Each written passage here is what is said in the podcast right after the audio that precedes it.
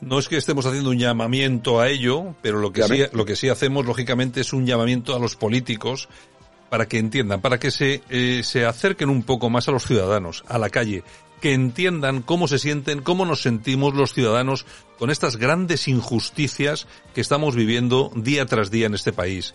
Violaciones en grupo con personas que desaparecen, corrupción, golpes de Estado en Cataluña con la gente ya en la calle. Bueno, y muchísimas más cosas.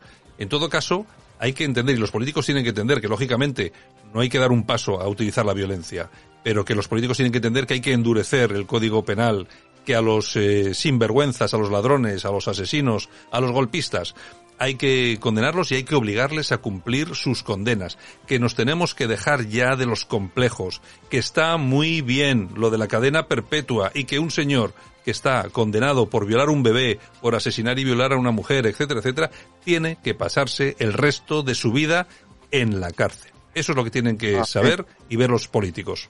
Que amén, que más claro agua. Lo que has dicho es, y además lo dice siempre, sin seguridad no hay libertad. Está claro. Don Sergio, pues nada, mañana regresamos con más noticias. Hasta mañana. Un abrazo muy fuerte.